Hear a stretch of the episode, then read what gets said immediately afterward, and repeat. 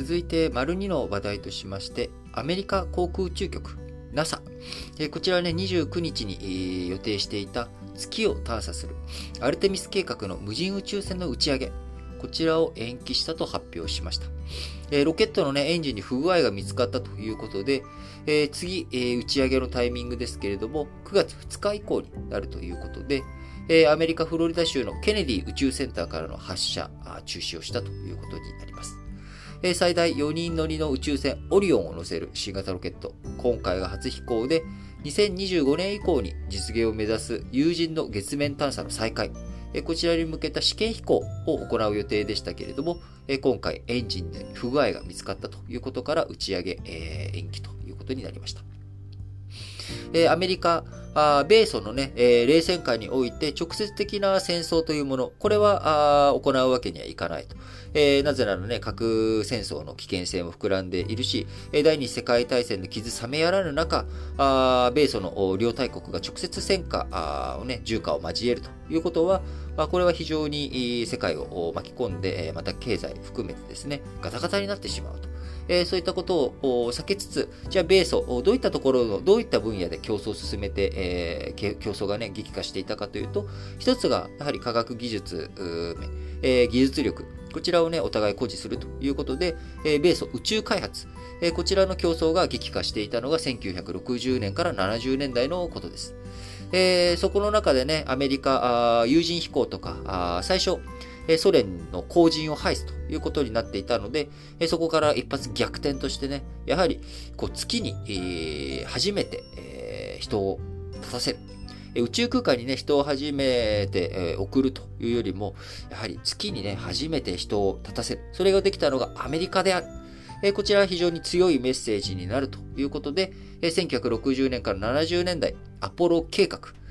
こちらにね、費用を投じて、え現在の貨幣価値で言えば、約1500億ドル、20兆円相当の費用をアポロ計画に投じたというふうに見られており、まあ、その結果ね、えー、ケネディ政権下、中、えー、宇宙、えー、宇宙車両や、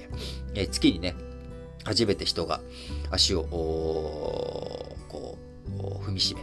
えー、貴重な一歩というか、あ個人にとってはね、まあ、小さな一歩かもしれないけれども、人類にとっては大きな前進であると。いうことをやったわけですが、その後、えー、まあ、国家のね、米ソの競争というもの、まあ、これが落ち着いてきた、まあ、アメリカが優位にね、立っていったということ、えー、そして、まあ、あんまり月にね、友人で行って、なんかメリットあるんかいというところ、そこがね、大きくリスクにとか、費用とかコストに関して考えたときに、人を行くよりも、無人探査機とか、そういったもので、十分じゃないか。あまあね、え、今ロボット技術とかも発展しているしということを考えると、あんまり、こう、月にね、人を着陸させるっていうこと。まあ、これに対する価値というものが、まあ、象徴的な意味合いがね、やっぱり大きかったっていうところなんですよね。えー、なので、まあ、長らく、そのアポロ計画以降、友人でのね、月探査とかそういったこと、えー、進んでいなかったわけですけれども、えー、今回アルテミス計画、えー、費用2012年から2025年の累計で930億ドルと、いうことで、まあ、当時のアポロ計画よりも抑えるんだけれども、改めて、えー、月を探査していくということをやっていこうという動きになっています。ここはやはり、米中のね、新冷戦構造と言われている。まあ、そこにロシアも加わってというところだと思いますが、まあ、改めてやはり国家の技術力とか、あ科学力、えこちらを誇示する必要性があるということで、えー、アメリカ、再び、月の、ね、有人探査に向けてということですけれども、えー、こちら、えー、ロケットの打ち上げがあ、エンジンに不具合が見つかったことから延期ということになりました。えー、今後のアルテミス計画の流れですけれども、えー、今年2022年、えー、宇宙船オリオンを月周回へ無人飛行をまずさせると。え無人飛行で、えその宇宙船自体にね、え大きな問題がないのかあ、そういったところの確認をするというのが今年。えそして2024年に、人を乗せて月を周回させる有人飛行を実施し、2025年にも1972年以来の有人月面探査、そして最初は女性の宇宙飛行士を着陸させよう